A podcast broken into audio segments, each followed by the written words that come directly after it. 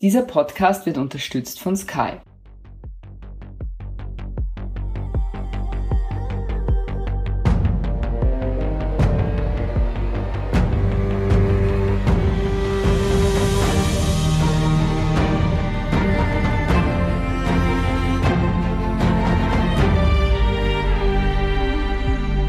Ich bin Doris Prisching. Und ich bin Torben Pollerhof. Sie hören Serienreif, den Standard-Podcast über die zickige Welt der Serien. Wie Sie schon wissen, verstehen wir den Begriff Serie in einem etwas weiteren Kontext. Uns interessiert, wie man Serie macht und vor allem, was Serie macht. Nämlich mit uns oder wir mit ihr.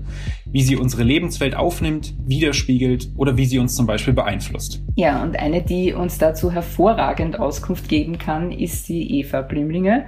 Eva Blimlinger ist grüne Nationalratsabgeordnete und Kultur- und Mediensprecherin und dadurch absolut firm in Sachen Serien und Leben. Hallo, liebe Eva Blimlinger. Schönen guten Tag.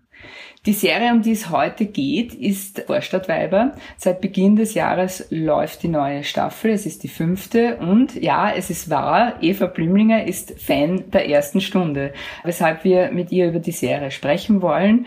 Vor allem aber über Aspekte dahinter, nämlich über Frauen und Macht. Und als weiteren Teilaspekt über Frauen und Politik und nicht zuletzt über das Vorstadtweibische in der Politik und in der Gesellschaft. Genau, aber bevor wir dazu kommen, Frau Blimlinger, Vorstadtweiber, fünfte Staffel, jetzt mal ehrlich, sind Sie immer noch begeistert? Es hat ein bisschen abgenommen, muss ich ehrlicherweise sagen. Und ich habe das schon 2018 ein Gespräch zu den Vorstadtweibern. Und es ist immer mehr in die Situation gekommen, die ich damals schon gesagt habe, dass österreichische Serien immer diesen Kottern-Effekt haben, dass es sich immer weniger sozusagen eine Erzählung gibt, ein Narrativ gibt, sondern der Gag oder sozusagen irgendwelche Kleinszenen, also beim Kottern ist es immer der wiederkehrende Kaffeeautomat, der kaputt ist.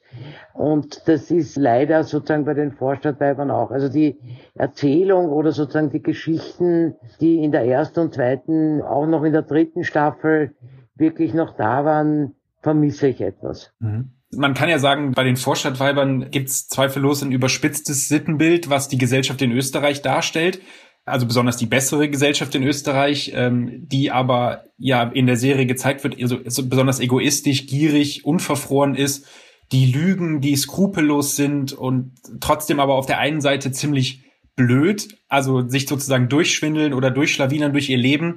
Frau Blimlinger, wie sehr sind die Vorstadtweiber ein Spiegel der österreichischen Gesellschaft? Vielleicht sage ich gerade was zu dem Begriff Vorstadtweiber am Anfang, weil ja unter Vorstadt, äh, also zumindest in Wien, ja eigentlich äh, etwas bisschen anderes verstanden wird. In der Vorstadt ist sozusagen das kleinbürgerliche, das proletarische Milieu. Ich würde ja sagen, dass der Titel Cottage-Weiber oder Cottage-Weiber, je nachdem, wie man es ausspricht, aber im Wienerischen äh, und diese Personen würden eher sagen in der Cottage. Also für mich sind es Cottage-Weiber und keine Vorstadtweiber weil die Vorstadtweiber kommen gar nicht in so eine Situation, wie die Cottage-Weiber es jetzt sind, nämlich genau in diesem Setting, das Sie jetzt beschrieben haben.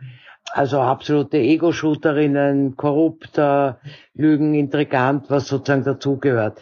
Also da möchte ich schon ein Plädoyer für die tatsächlichen Vorstadtweiber im Gegensatz zu den Cottage-Weibern halten. Und ja, natürlich gibt es die ein Sittenbild da ist mir etwas zu umfassend, weil es schon eine sehr Wien-spezifische Angelegenheit. Also ich würde lieber von einem Wiener Sittenbild sprechen als von einem österreichischen Sittenbild. Und auch da kommt es mir sozusagen als jetzt ein gesellschaftliches Sittenbild für Wien eher als ein, einen Teilbereich der Wiener Gesellschaft vor. Und da ist es sicherlich ein Sittenbild.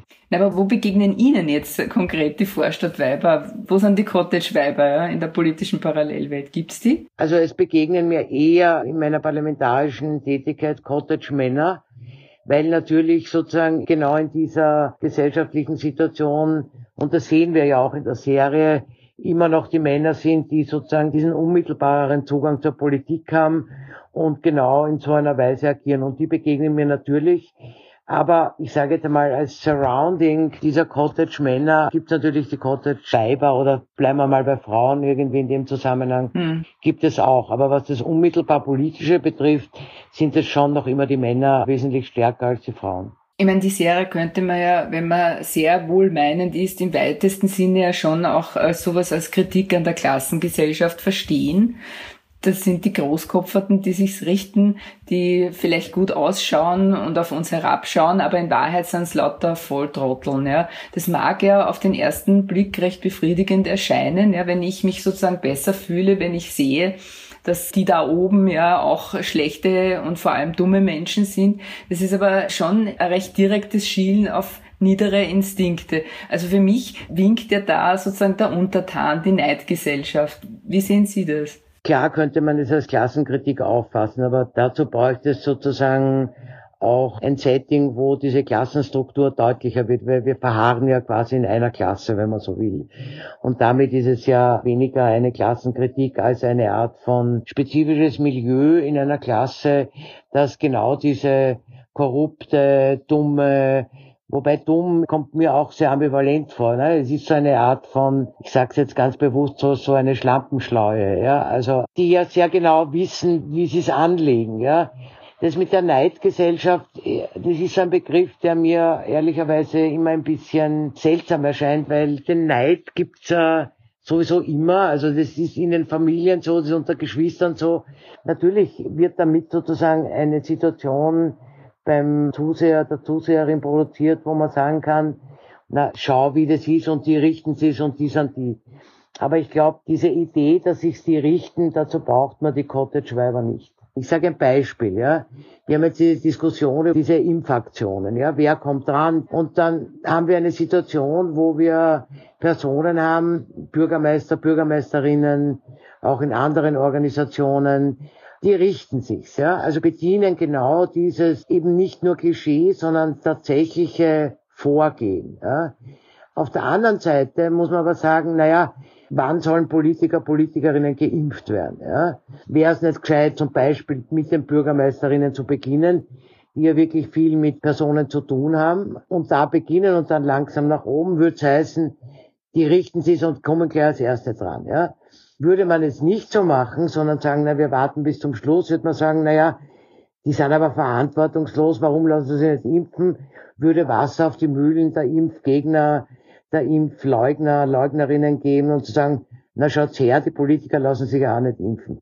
Mhm. Also das ist sozusagen das Dilemma gerade beim Impfen und es dann Einzelne gibt, ja, die finden, jetzt schlawiner ich mich halt da noch einmal rein, ja. Das ist schon sozusagen das Cottage-Weibische an uns. Jetzt wirklich auch den Begriff weibisch nicht als sozusagen weiblich zu verwenden, ja, sondern als Begriff, der sowohl Männer als auch Frauen beinhaltet. Ne? Ja, absolut. Das sind die kleinsten Dinge. Ich glaube, die Köstinger hat es in einem Interview gesagt, sie hätte gern die Szene drinnen gehabt, wie sie immer wieder beobachtet hat, wie wohlbetuchte Ladies im 18., 19. Bezirk Rabattmarken aus den Sonntagszeitungen aus dem Ständer stehlen, ja, für Supermarktketten. Also genau das sind diese Dinge, ja, und das sind diese kleinen Schwindeleien etc.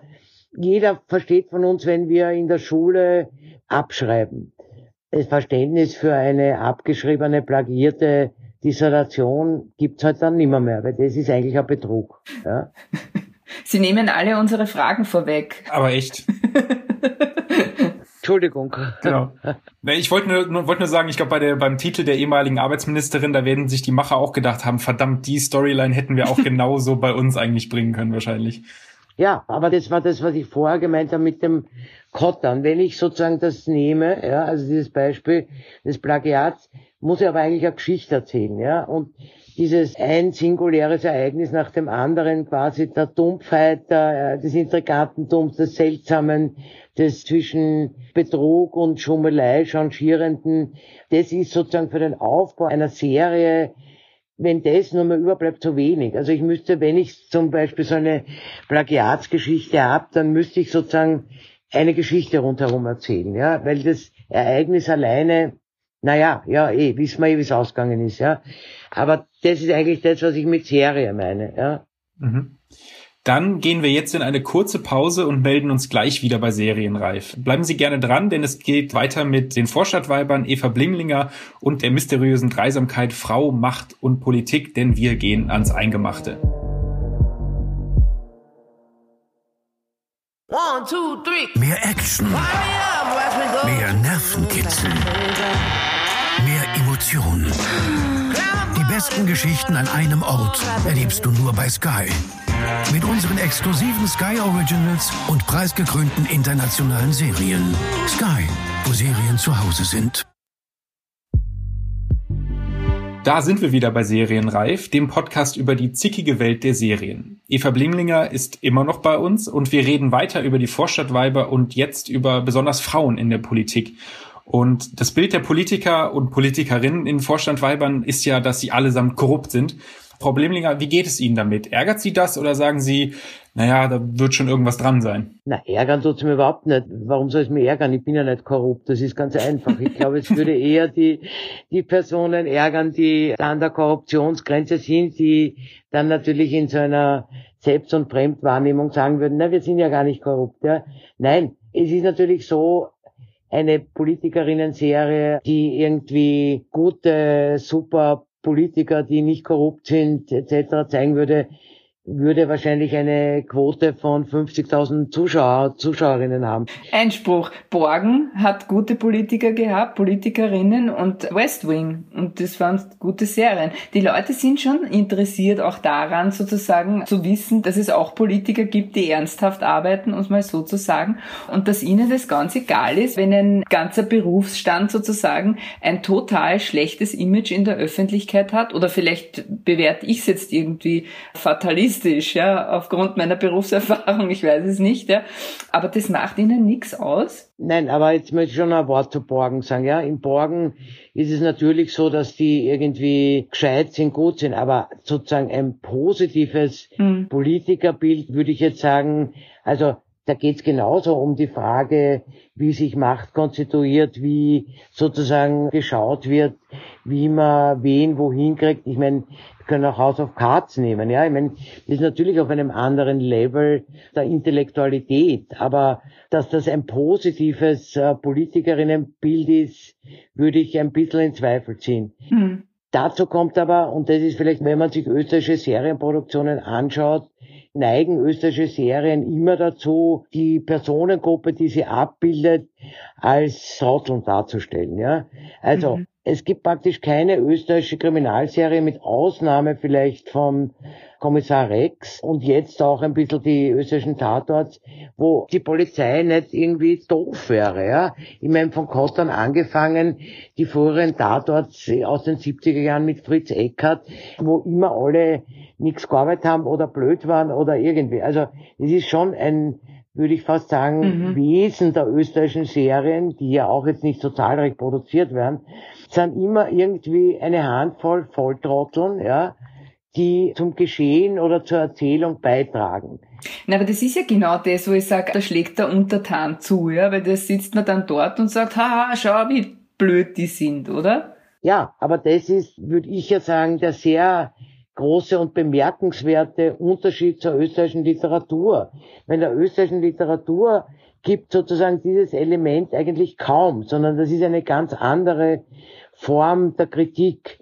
Und das ist aber offensichtlich durch Schriftsteller, Schriftstellerinnen, Drehbuchautorinnen nicht in ein Serienwesen umzusetzen, was mich verblüfft. Es kann natürlich am ORF liegen, der das nicht will, sondern eher dieses Edgy Badge will, ja, diese Depperten, ja. Mhm. Aber es ist schon eine sehr große Verwunderung für mich immer wieder, dass es diesen Transfer aus der Literatur in die Drehbuchserienwelt kaum gibt, ja.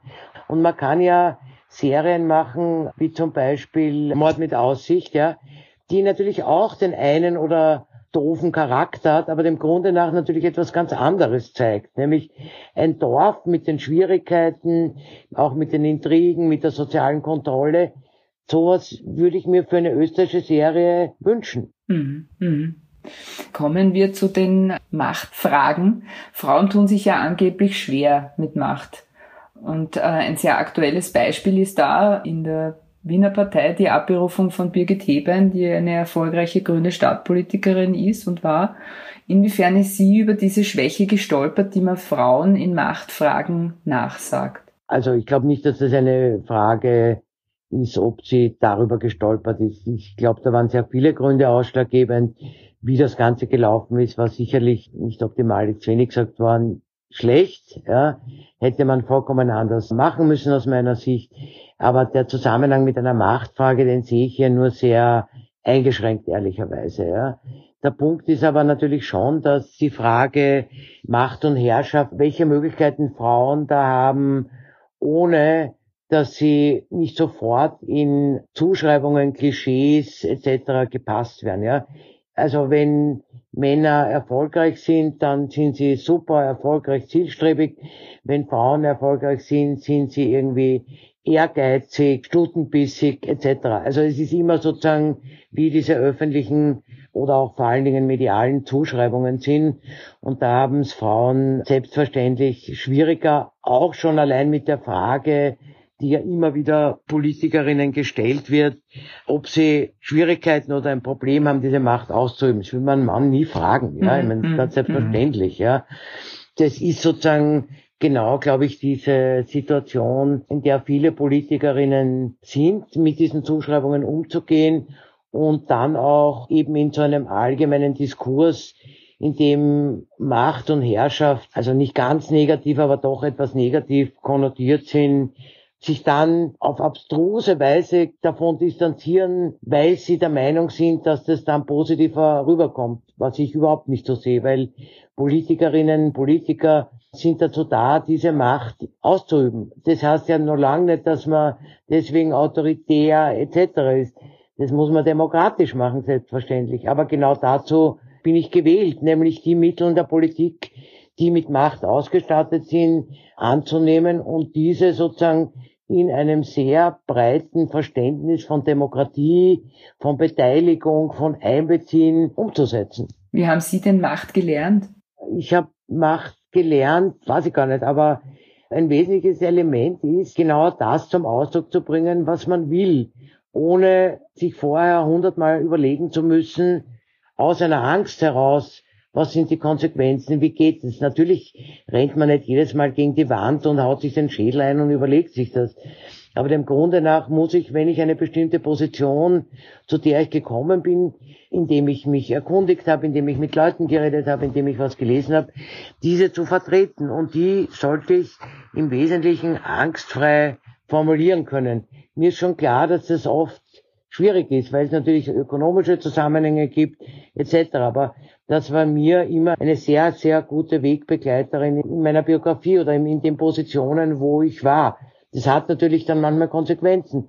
Auch darüber muss man sich im Klaren sein, aber das gehört, glaube ich, zur Macht dazu. Aber das war schon ein Lernprozess, oder? Also das ist nichts, was man sozusagen in die Wiege gelegt bekommt, sondern damit muss man mit der Zeit umgehen können, oder? Na, in die Wiege gelegt bekommt man, und das ist natürlich ein Vorteil, den man in einer Erziehung hat, wenn man in einer Familie aufwächst, die einem diesen Rückhalt gibt, ja dass egal welchen Blödsinn man macht, sage ich jetzt einmal, Eltern für einen da sind.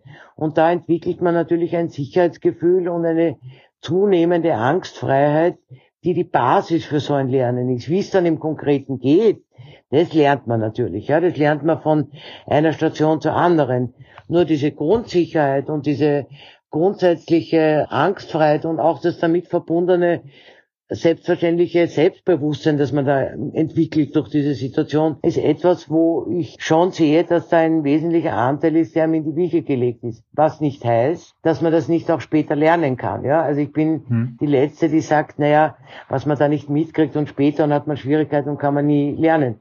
Da geht's dann darum, erwachsen zu werden und zu sagen, was ist das eigentlich? Warum fürchte ich mich da oder warum mache ich das nicht? Ja, also das kann man schon lernen. Aber ich hatte natürlich einen gewissen Startvorteil, sage ich jetzt einmal so, weil ich das sozusagen in einem äh, Erziehungszusammenhang oder in einer Familie erleben durfte. Ein ganz wesentliches Element bei den Vorstadtweibern ist der Umgang zwischen den Geschlechtern. Hat MeToo was gebracht? Natürlich ist es ein Thema. Ich meine, bei den Grünen ist es Klar, wir sind halb Männer, halb Frauen im Club überhaupt, ja. Aber natürlich auch da ist es ein Thema, keine Frage. Aber wie sich das zuspitzt, haben wir zuletzt irgendwie ja durch das Hass im Netzgesetz gezeigt, dass das eine ganz notwendige Situation ist. Und natürlich kriegen wir viele äh, Mails, wo auf das Geschlecht in der Beschimpfung zum Beispiel Bezug genommen wird. Also da wird man als Hure beschimpft etc. Also das ist auch in der Beschimpfungsstruktur spiegeln sich nochmal diese geschlechtsspezifischen Unterschiede wieder und es gibt natürlich eine Situation des Patriarchats, in der wir nach wie vor leben. Ja. Ich glaube, was ganz zentral ist, dass man sich unter keinen Umständen irgendwie von diesen depperten sexistischen Meldungen etc. einschüchtern lässt, sondern denen pariert dass das nicht ganz einfach ist, sieht man am Bierwirtprozess mit Sigi Maurer, wo dann diejenige, die sexistisch diskriminiert wird, am Ende jene ist, die dort als die Beschuldigte steht. Also das ist sozusagen genau die Umkehrung einer abstrusen Situation. Ja, und jetzt hätten wir noch gerne den ultimativen Serientipp von Eva Blimlinger. Was haben Sie zuletzt geschaut? Naja, da momentan wirklich wahnsinnig viel Arbeit ist, aber über Weihnachten habe ich die letzten Folgen von The Crown geschaut, weil das zählt sozusagen zum meiner Lieblingsserie. Und ehrlicherweise muss ich sagen, ich bin oft, wenn ich, gestern bin ich um halb eins aus dem Parlament gekommen, dann ist man relativ aufgekratzt nach solchen Plenarsitzungen. Und dann brauche ich eine ganz alte Serie und die läuft derzeit und die nehme ich mir auf und das ist entweder Mord ist ihr Hobby oder Matlock. Also das sind sozusagen die, wo jüngere Leute überhaupt nicht mehr wissen, wovon ich rede. Die gehen ja auch nicht zum Bingern, weil sie nicht wirklich Serien sind. Aber gestern habe ich mir noch zwei Folgen Matlock reingezogen. Und äh, was ich dann schon sehr lustig finde, also jetzt auch in dieser Frage des Geschlechterdiskurses, das ist ja so eine Serie, die genau auf so einem Diversity-Muster der 70er und 80er Jahre aufbaut. Es gibt den schwarzen Assistenten und die weibliche Assistentin. Und diese Diversity gibt's ja oft jetzt in Serien wieder nicht mehr, ja, oder in einer ganz anderen Art, ja. Aber das ist eigentlich lustig zu beobachten und Mord ist ihr Hobby, ist einfach Lansbury und aus und das dauert 45 Minuten und ist das Richtige zum Abturnen aus dem Parlament. Sehr gut. Großartig. Dann, Frau Blimminger, vielen, vielen Dank für das sehr interessante Gespräch und wir wünschen weiterhin alles Gute in Ihrer Politkarriere. Herzlichen Dank und es macht immer Spaß, über Serien zu diskutieren. Herzlichen Dank. Sehr gut. Das war's mit Serienreif. Und wenn Ihnen dieser Podcast gefallen hat, dann freuen wir uns sehr über eine 5-Sterne-Bewertung. Und damit Sie keine Folge mehr verpassen, abonnieren Sie uns einfach bei Apple Podcast, Spotify oder wo auch immer Sie Ihre Podcasts hören. Und bis zum nächsten Mal und frohes Schauen. Ciao, ciao.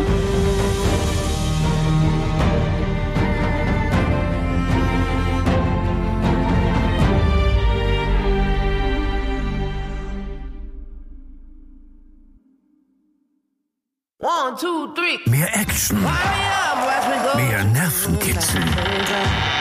Mehr Emotionen. Die besten Geschichten an einem Ort erlebst du nur bei Sky. Mit unseren exklusiven Sky Originals und preisgekrönten internationalen Serien. Sky, wo Serien zu Hause sind.